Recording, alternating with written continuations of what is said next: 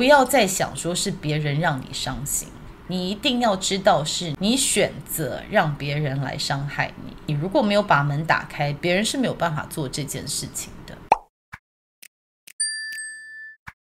嗨，大家好，我是 Sherry。今天我们要来聊的人格特质是 ESFJ。录 ESFJ 之前，我想到我一个很要好的朋友。ESFJ 其实是十六个人格类型里面比较像小太阳的，比较有母爱型的哦。那他们也是比较感情丰富的一群。我在这里很想要跟 ESFJ 还有 ESFJ 的朋友们讲说，有情绪的人不是没有能力的人。我的教授以前 Deborah Neumayer 就告诉我们说，You can cry and think at the same time，就是在哭的时候，你也是可以想的，所以千万不要以为有情绪的人他是没有逻辑的，或者是他是没有能力的。这一点我就一开始就想要跟大家分享。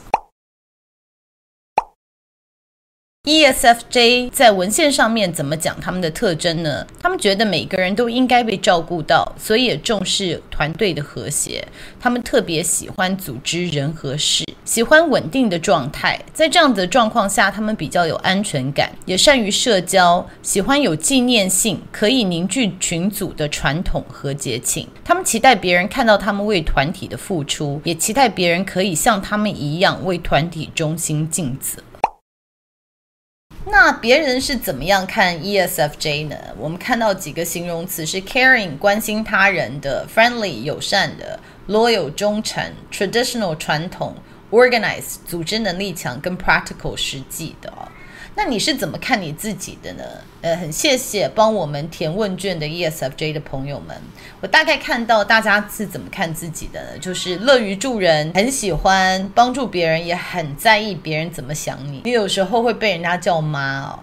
然后很在意别人的感受跟别人的看法，就算觉得是自己做的是对的，只要有人一不同意，又开始烦恼了。这个其实我在做高阶主管教练的时候，我有常常听到这件事情。还有喜欢规划行动，然后常常是揪人的人。那我之前有讲过了，因为他们是小太阳，所以可能办活动的啊，可能是主揪，或者是别人办活动都一定会去参加哦，就是很捧场的一个好朋友。那社交能力好，懂得处理人际关系。那另外，别人比较看不到他们那一面是，其实他们是很固执的。他们其实会为了，就是他们其实还是会坚持己见的。这跟刚刚讲说会迎合别人哈，好像有一点点冲突。但是我来解释给大家听一下，为什么这个其实是不冲突的。就是 ESFJ 他要的是一个和谐度，他跟 ESTJ 一样，他会觉得要达到他的最终目标。ESTJ 是团队的有一些执行力或者是完成事项，ESFJ 的最终。目标是大家和谐，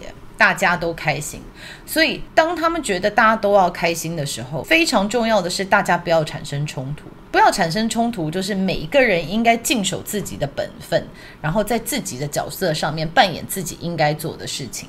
当有的时候有角色混淆，比如说爸爸做妈妈的事情，妈妈做爸爸的事情呢，这个可能大家就会有一些冲突在。所以 ESFJ 呢，他的最终目标是希望大家不要有冲突，那他就会帮大家规划好说，老大就是要做这个，老二就是要做这个，爸爸就是要做这个，妈妈就是要做这个。所以他开始变得很固执，说每一个人都要站在自己的岗位上面，都不要去管别人的事情，或者是嗯、大家都要站在自己岗位上面，大家都要做好自己该做的事情。所以针对这个，他是非常固执的，因为他会担心。如果这个乱掉了，整个人际关系或整个团体动能都会乱掉啊。所以他是在意大家的，可是他也很固执，是来自于他的愿景是要控制这个组织、这个团体是和谐。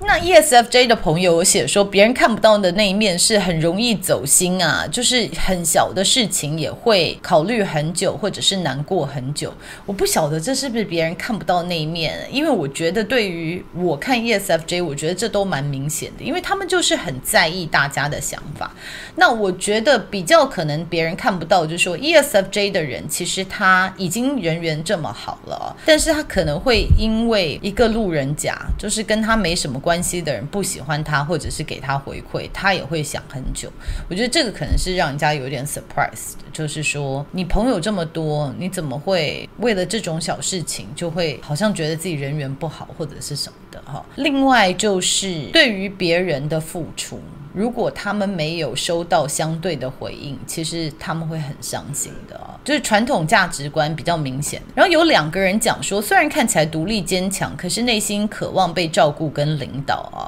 然后还有一个是说，虽然装的一副很不在乎传统价值观的样子，但是其实感觉到自己对传统定义的人生很在乎哦。这一点我又要再讲说，外在觉得 ESTJ 不符合传统女性的刻板印象。有一点就是像 INFP 不符合男性的刻板印象一样的，那。延伸这一点，我觉得 ESFJ 这样子的男性在成长过程中，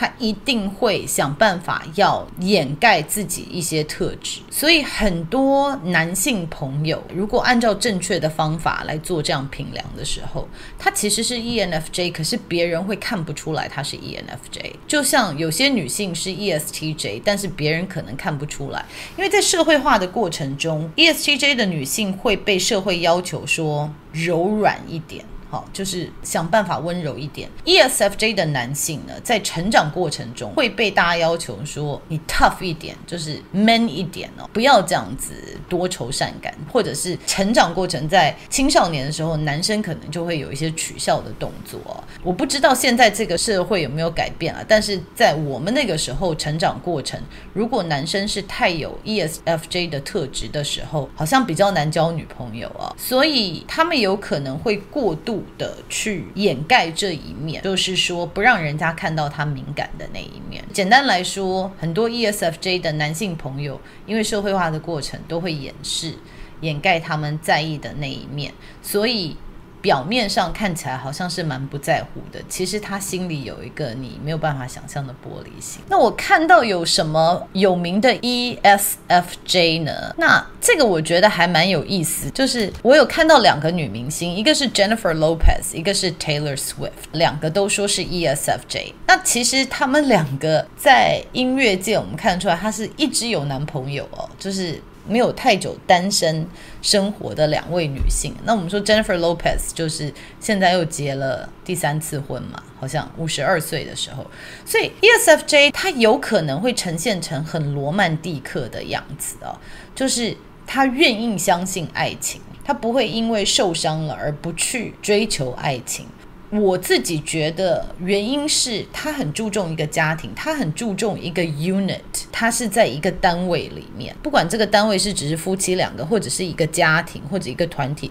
，ESFJ 是渴望有这样子的团体生活的，因为他们注重的是团体和谐嘛，团体和谐也是一个我们大家有互相。爱跟被爱的感觉，所以我看到很多网站都讲说 Jennifer Lopez 跟 Taylor Swift 是 ESFJ，我觉得是有一点可能的。那在男性部分呢，很好玩，我有看到人家说海绵宝宝跟 Hugh Jackman 是 ESFJ。那 Hugh Jackman 就是 Wolverine，他其实也是非常爱太太、非常爱他的家庭的一个，就是模范先生哦。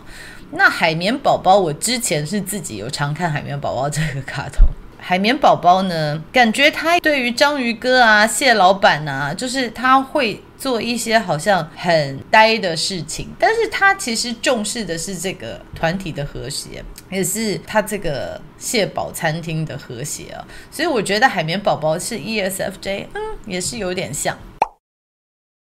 ESFJ 的主导功能，刚刚有提到了是外向情感哦。外向情感呢，是我们说十六个人格类型里面的另外一个小太阳。因为另外一个也是外向情感作为主导功能的类型，就是 ENFJ 了。那这两个类型呢，为什么我们所谓是人群中的小太阳呢？因为他们会以注重团队和谐。会是他们的主要的核心，而且他们的所作所为，其实他们一直有很有觉察到大家是怎么想的哦，他们可以怎么样让大家更和谐一点。所以在于我们传统刻板印象里面，它比较类似像是妈妈这个角色哦。那我们传统观念里面对妈妈的定义就是她是很温暖的，她是很有母爱的，她是会照顾大家的，她有可能有一点碎碎念。然后他会跟大家嘘寒问暖。所以是一个你在挫折，或者是你在外面觉得很辛苦的时候，希望回家看到的哈，可以给你温暖，让你觉得很安全的一个角色。所以当 ESFJ 跟 ENFJ 他们可以好好的发挥他们的特质的时候，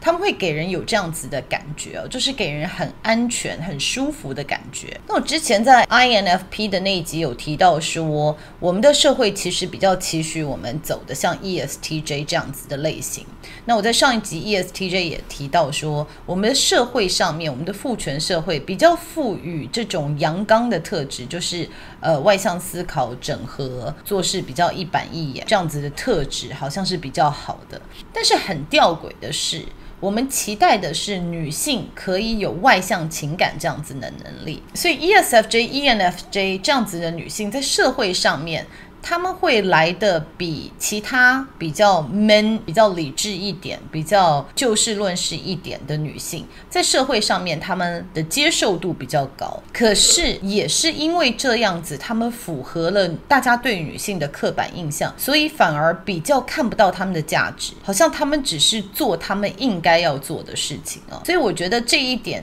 我会为 ESFJ 或 ENFJ 这样子的女性觉得委屈。因为如果其他的女性有展现了别的第一特质的时候，好像大家都会觉得哇，这个女生很特别。但是当 ESFJ、ENFJ 在展现他们的特质的时候，不是那么耀眼，不是那么显眼。但是他们的好处就是他们的人缘应该是比较好的，因为他很专注照顾别人，所以呢，别人也会。喜欢跟他在一起，所以他很有可能在群组里面是一个你很喜欢接近的人。可是你讲到能力，可能他不是你第一个想到的人选。那 ESFJ 呢？它的第二功能跟 ESTJ 是一样的，就是内向实感 （introvert sensing）。ESTJ 那集也讲到了，就说这个是一个硬碟的功能。当 ESFJ 它的目标是想要。促进团队的和谐，让大家都可以多元共融。好了，在这样子的团体里面生活，怎么样来辅导他达成这个目标呢？就是透过过去的经验。所以 ESFJ 他会喜欢节庆啊，或者是一些传统，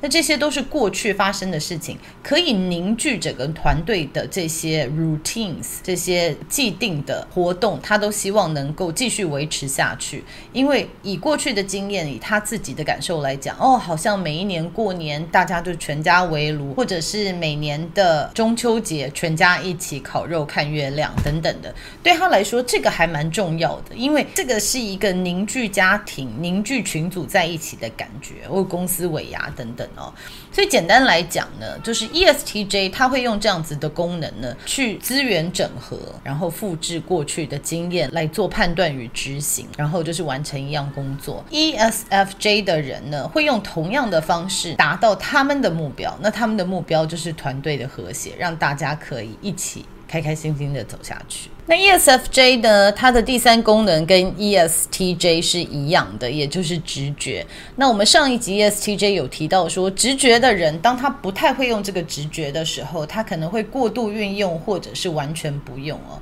在过度运用的时候，我就有看过 ESFJ 的朋友们，就是当他觉得事情很困扰的时候，他完全就是走灵修路线哦，就是他有学人类图，他也有学塔罗牌，然后他也有去跟。跟人家在就是森林里面哦，就是三天的那种打坐的行程，我一直都觉得他在学这些东西是蛮有意思的，但是。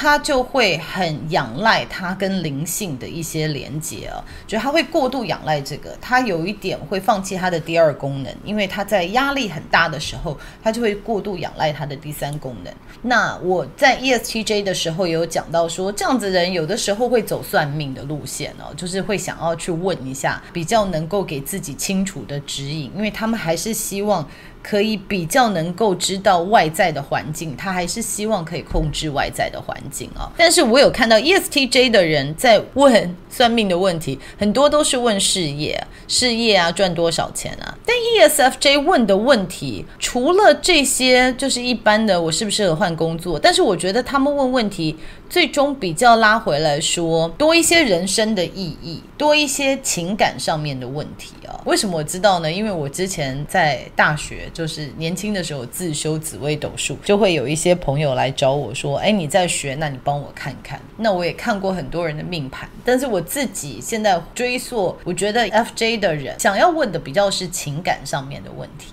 ，TJ 的人问的好像类似比较事业的问题比较多一些。ESFJ 最不擅长的功能是内向思考，就是 introvert sensing。introvert sensing 讲的比较是一些逻辑面的事情哦，就是说这件事情到底符不符合逻辑，是不是有理论？这个功能比较着重在于。这件事情到底符不符合逻辑？那这个是 ESFJ 的阴暗面，也就是说，这是他们不擅长，然后他们也不太愿意去看这个。就说符不符合逻辑这件事情，对他们来说真的不是那么重要。就算这件事情符合逻辑好了。但是如果做了之后，全部整个团队、全部家庭的人都会觉得不开心，对他们来说，那当然不要做了。就算这件事符合逻辑的事情，但是闹得全家都不和谐、不愉快，你怎么会去做这样的选项呢？所以 ESFJ 对于内向思考，就是 introverted thinking 这一段，他也不觉得这是重要的，然后他也比较不喜欢去想这件事情啊。那这会发生什么事情呢？这个就是会发生说，他们比较。不擅长用一些 data 理论或者是论述或者是逻辑来评估事情啊，因为这样子，他有可能会盲从其他人设计出来的系统。我的重点是大家都好我就好了，然后在压力下呢，ESFJ 因为他很追求和谐。所以他有可能不愿意去看到事情的真相，尤其是这个真相会破坏家庭的和谐啊。其实我们之前就有碰过很多案例，就是比如说我们讲说配偶已经有外遇了，然后其实还蛮明显的，可能选择睁一只眼闭一只眼，就说我假装没看到，没关系，我就是每天做的事情。也许他心里知道，他连想都不愿意想哦，他就是觉得没有事情发生，会比较不想要去面对他们觉得会影响家庭或者是团体和谐的事情，或者是他理想中这个社会、这个团队、这个家庭应该的样子。那这个还有可能会呈现比较阴暗的样子是什么呢？就是我们在社会上面看到有人犯了罪，然后家长还是跳出来说：“这这不是我小孩的错，这是其他小孩的错误，因为我小孩是被带坏的等等。”他就是不愿意去面对事情的真相。ESFJ 的心流状态是什么呢？不管是他是做家庭主夫、家庭主妇，或者是公司的老板，或者是部门的主管呢？如果可以让他透过过去的经验来建立一个系统，可以照顾到他身边所有的人，能够让这个多元共融是系统化，然后可以服务到团队里面的所有的人呢？如果可以制造这样子的架构跟规范，或者做这样的训练的话，这个就是他的心流状态了。像我一个很要好的朋，朋友他就是在美国一个大型企业，专门做 DEI，就是 Diversity, Equity, Inclusion 这种多元共融的训练的。在做这样子训练的时候呢，他就是走入他的心流状。ESFJ 可以发展的机会啊，我有一个特别想要讲的，就是第一功能是外在和谐。那因为我们最近基金会一直在推，就是说拥抱你内在的小孩哦。其实这样子特质的人，当他在一个不和谐的家庭里面，或者是有一些家庭暴力的状况啊，就是在他成长的过程，这个会让他有很多的焦虑跟内在的冲突，因为一部分他是希望家庭是和谐的。但是一部分他又会很讨厌这个施暴者，所以在这样的状况下，他的这个功能有一点就会被扭曲。他不是过度的去讨好别人，做出已经违反逻辑、完全牺牲自己来讨好别人的情况，要不然就是说完全抗拒别人，就是对于施暴的人，他会一直想要呈现保护者的状态，就是他永远是呈现好像要跟人家抗战。为了人去奋斗，然后一直想要保护受伤的人，所以当这个功能在小时候生长环境不是那么友善，尤其是有一些暴力或者是常常有语言冲突的时候啊，他没有办法好好执行这个方面，他有可能会走过头，或者是不好好运用它。那这个时候呢，我们就要提醒，就是 ESFJ 的朋友们，你一定要去开发你的阴暗面，就是内在思考。你要想一想，你做这些事情是不是符合逻辑的？你有这样的需求，一直要去讨好别人，even 这个人不是我们所谓的好人，你要去讨好一个不值得你讨好的人，为什么？这是不是来自于你的原生家庭？然后，或者是你过度的想要保护人，这个是不是也是来自于你害怕其他人受伤？那跟 ESFJ 要讲的就是说，你可以发展的机会就是你一定要认可，你要保护好你自己，最终要回到说，我如果要能够长长久久的服务别人、照顾别人，我第一件事情一定要先把自己的身心灵照顾好，这个是给 ESFJ 的一个建议。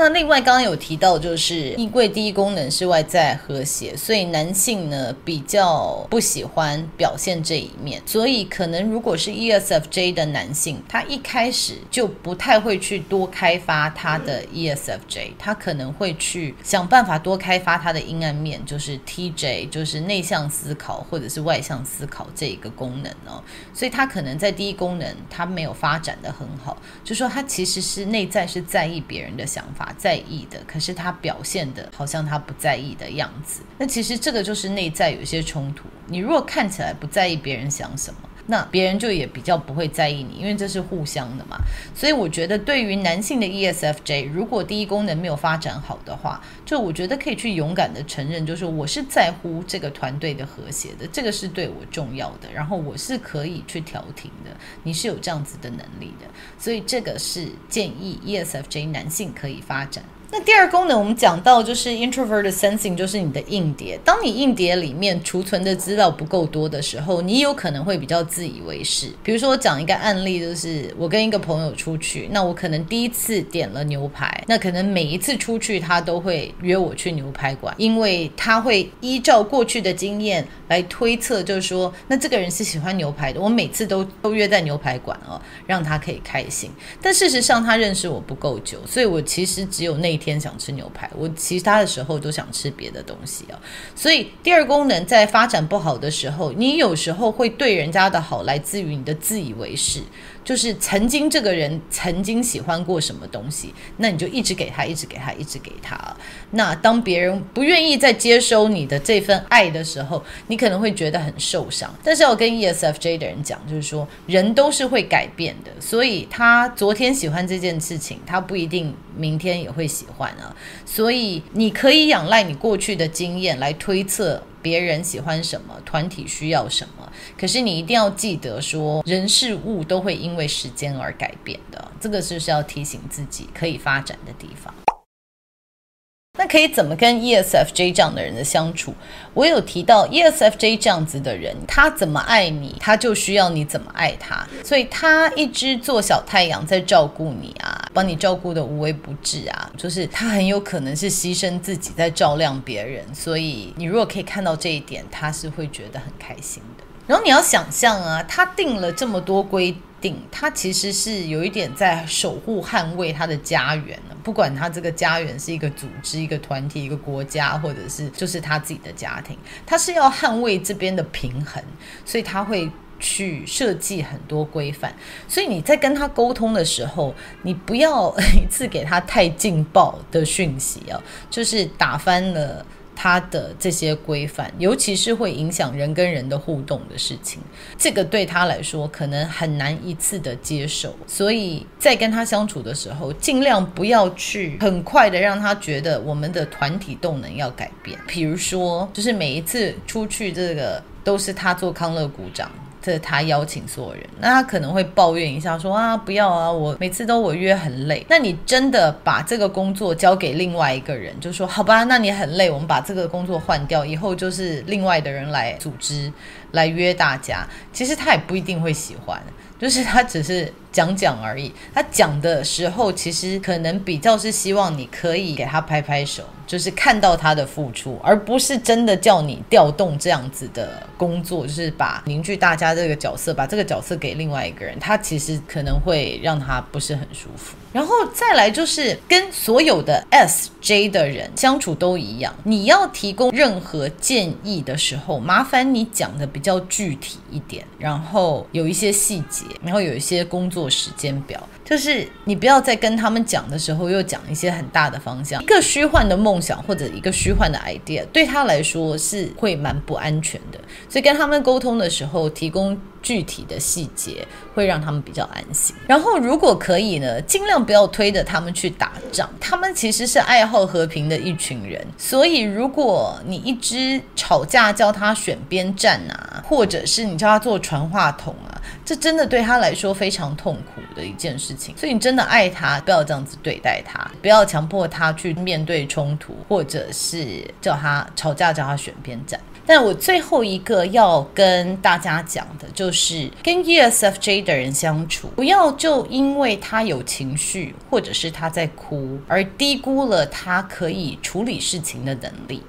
就是在哭或者是有情绪，并不代表他能力不强。觉得很多人会觉得，哦，这个就是比较弱的一个表象。那其实他只是感受到这些情绪。并不代表他的能力不足，所以这个是一直要提醒大家的。所以面对 ESFJ 的时候，不要只因为他有表现他的情绪而低估他的能力。那要给 ESFJ 什么建议呢？我觉得很多都跟 ENFJ 有类似。第一个，你要抓紧你的核心价值是什么？虽然你重视的是团队和谐，但是每个人的想法都不一样，你永远没有办法让所有人都喜欢你的决定。或者是认可你这一个人，所以这个你要提早能够接受他，知道这个讲起来容易哦，就是做起来困难，因为他们其实还是希望大家互相喜欢哦。我觉得 ESFJ 的朋友们，我可以建议你做这种像 Target 一样，就是你的 Circle of Trust 最需要认可你的人是谁，然后慢慢再扩大，比如说最小的圈子，在中间的圈子，最大的圈子。如果是在很外围的人对你的决定，或者是对你这个人有维持，你要学习就放掉他。这些真的不能因为他们喜不喜欢你，或者是他们赞不赞同你而影响你的决定哦。所以这是 ESFJ 选择划界限是非常重要的。然后再来就是说，不要为了维护这个团体的和谐而不去看到一些真相哦。如果你选择不去看到比较丑陋的那一面，其实你维持的和谐也是比较表象的和谐，这样子的和谐是维持不久的。所以我会建议大家比较勇敢的去面对说，事实上我们是出了问题，我们的感情、我们家庭可能我们的组织就是有问题。大家表面上面好像相亲相爱，但是实际上面大家都是在 under the table，就是实际上面大家不是这样子的和谐的。的下面都在角力哦，所以去多看，这是表象的和谐，还是这是真正的多元共融哦？所以这是另外一个给 ESFJ 的朋友的一个建议。那还有一个建议呢，就是他会比较听起来有点冲突，就是不要因为为了维护和谐而去批判别人，有的时候好像是为了保护人去做对的事情而去批判别人哦。那我就讲我朋友这个案例好了。我这个朋友呢是非常热情推动平权的一位美国人，然后他是白人。那因为他推动的是反歧视，所以他对任何白人有一点点行为，或者是开玩笑，或者是讲话，有一点点可能是歧视的语言，都会让他非常的生气哦。然后他会觉得自己种族的人怎么可以这么没有同理心？那有一次，我就跟他讲说，你的目标是要包容跟欣赏每个人的不同，那你要能够接受，有的人就是还在学习平权的路上，就他可能没有一些觉察，他讲的话是有种族歧视，我们可以慢慢教他。可是并不代表他就是坏人呢。所以我觉得他在这部分就是真的很激烈。他为了要做保护者，他为了要推动平权，而他特别会去对一些人、一些还不太懂这样子平权的概念的人，有一些很很多 judgment，就是很多批判。那我觉得这是蛮有趣的状态。然后我也觉得这是 ESFJ 有可能会碰到的状态，就是你为了要达到一个世界共融，设定了很多。规范，那有人触犯这个规范，反而会让你更火大，然后你的反应可能会造成大家更不和谐。那所以这个是给 ESFJ 的提醒。还有一个，这是我自己的想法了，这没有什么心理学的依据啊。但是我觉得 ESFJ 的朋友们，你事实可以把你强悍的那一面拿出来。你不是没有，你是不太愿意运用哦。但是你很凶悍的那一面。偶尔可以展现给别人看，有的人喜欢看到人家很 tough，这样子他才能够比较尊敬哈，这样子他比较能够幸福。所以不要害怕把你很有 power 的那一面拿出来，适时的拿出来，这个也许可以推动团队和谐，可以让别人更服气啊。所以不要觉得这是不好的，不要觉得这个好像太阳刚，适时的时候可以把你的这一面拿出来。我希望 ESFJ 的朋友最后还是反思这些问题，就说你自己要的是什么，你的界限是什么，然后别人就算不喜欢我会怎么样？What's the worst that can happen？真的别人都拒绝我了，那又怎么样？我也不会死掉啊，我还是可以重新再来啊。也想一下你最终的目标是什么？就说有的时候会花太多时间想要讨好大家，照顾好大家啊，这样子活下去对你有什么样子的好处？再来就是刚刚一直有提到的，不要太牺牲你自己。你如果想要能够服务大家，能够好好照顾大家，你自己也要能够存活很久。当你一直在压抑自己的情感，而牺牲自己的需求去照顾其他人的时候，其实你就没有照顾好你自己。你身边真正爱爱你的人也不希望你牺牲自己来照顾他们，因为这对他们来说，这是一个之后要还的感情债哦。我之前就有讲过，没有人喜欢欠别人感情债，尤其是在他们并没有认可的状况下，你可能会觉得我都是为你好，可是别人可能并没有要求你要做这些，所以这个债他不认的，那你最后会觉得很心碎，所以。我觉得这点是自己要想的。我做这件事情真的有对别人好吗？还是是我以为会对他好？然后再来，还是要提醒，不管是 ESFJ、ESTJ，你觉得对的事情，别人不一定觉得对；你觉得对他好的事情，别人不一定觉得对他好。你们可能有不同的价值观呢，所以有的时候可以不用管这么多。要学习让每个人自己能够照顾自己，这些不是你的责任，你不需要照顾每一个人。还有就是学习 say no，你的。界限是这样，真的不需要一直去帮助别人。别人的要求你不一定要每次都答应，就是你可能会觉得很不好意思。但是你要回头问问自己说，我不好意思说不，可是他为什么好意思问？比如说你不好意思不借他钱，那他为什么好意思向你借钱呢？就是有的人他其实只是试试看，你不需要每一次都说 yes，所以适当的可以拒绝别人。最终我还是希望你可以好好照顾好自己先。最后一个是我最近有想要研究易经，我看了这本易经白话讲座，就是王思训所写的。那在里面一个卦象，他有讲到说，古人说诗言志，而不是说诗言情，就是他有讲说这句话的意思就是，有的时候诗写得不好。不是感情不够丰富，而是没有志在后面做支撑了，所以会觉得比较肤浅。看到这个，我就想说，诶，这是我可以给 ESFJ 的一个建议。当你所有事情都比较专注在感情面的时候，你如果没有后面的就是你自己的纪律、你自己的核心价值来支撑它，它看的就是比较表面，只是你想要讨好每一个人。但是你一定要把这个跟你的核心价值做连接，那你做的事情才会是有意义的事情。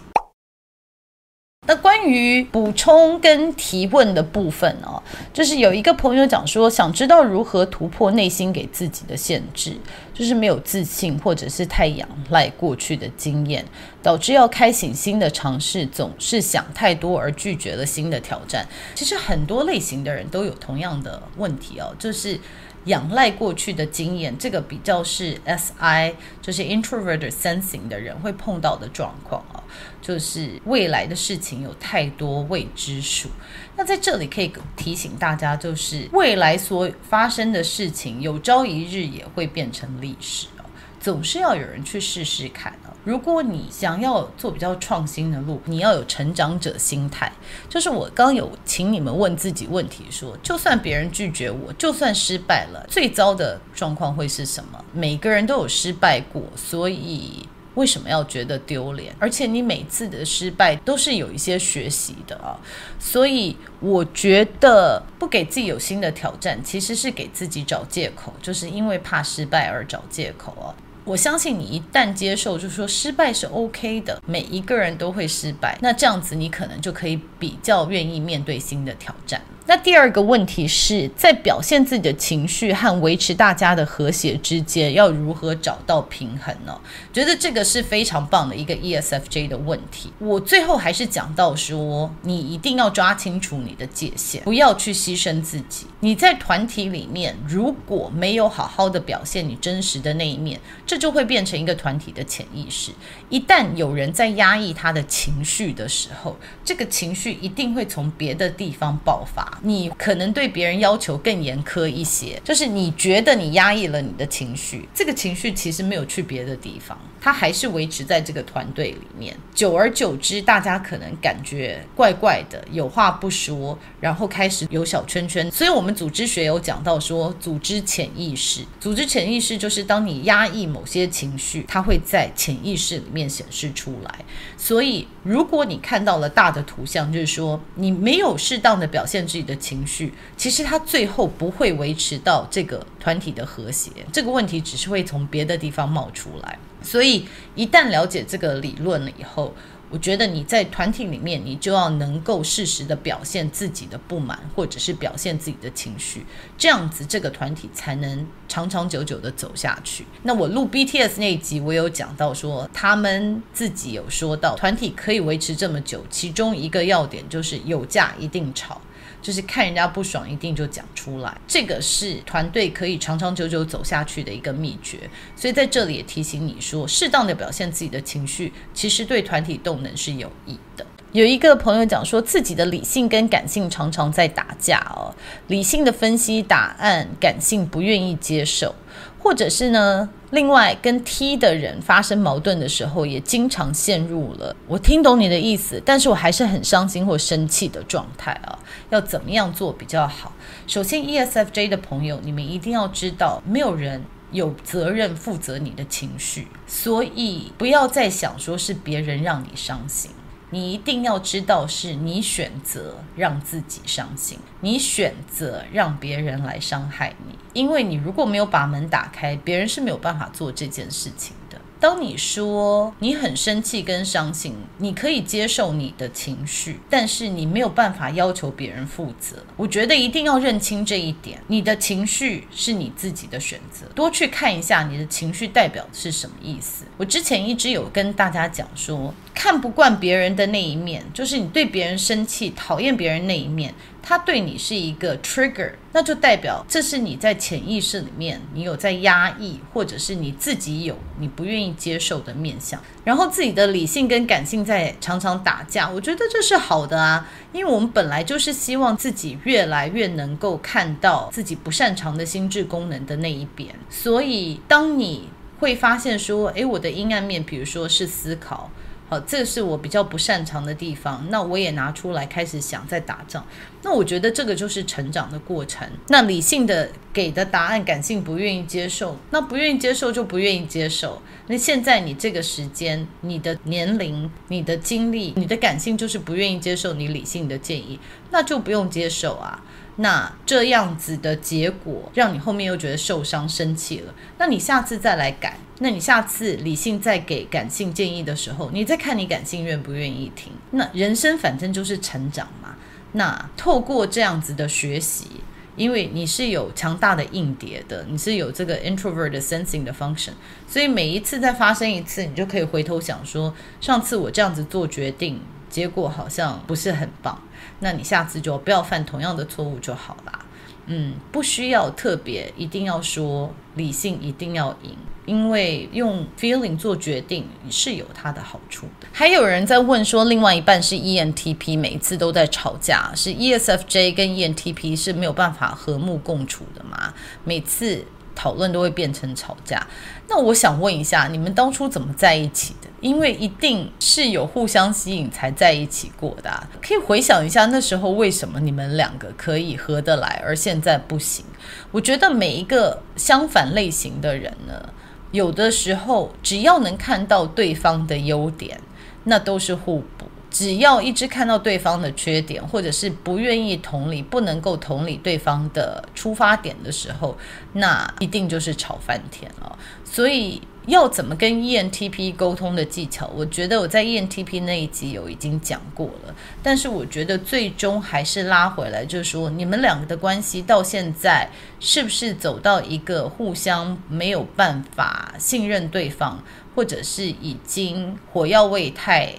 强了，就是大家已经走到一个你讲一句话我就一定要顶你的状态。如果感情已经走到这个状态，我觉得先要修护它，就说先不要急着再去做讨论了。我觉得先回到初衷来想，说我们当时是。为什么爱对方？为什么会在一起？我觉得先做一些修护，先不要去讨论事情，想一下你们当初互相吸引对方的点是什么？也许你们这个 couple 可以坐下来讲说，当初喜欢的点是什么，把它先列出来，就先往好的地方想。因为双方都已经受伤的状况下，不管个性是不是相同或者是不同，都很难继续沟通。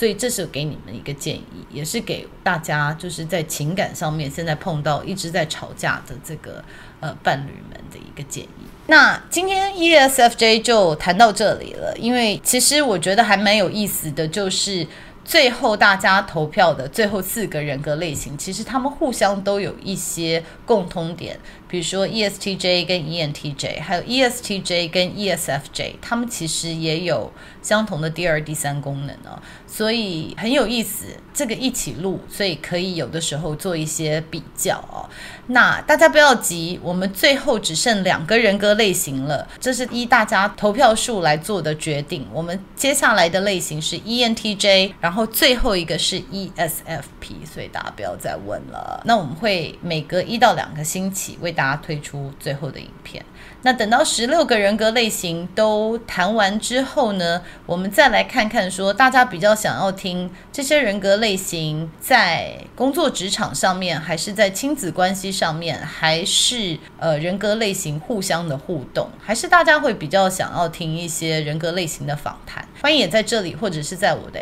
FB 上面给我留言，让我知道。好，那我们今天就讲到这边喽，我们下次见，拜拜。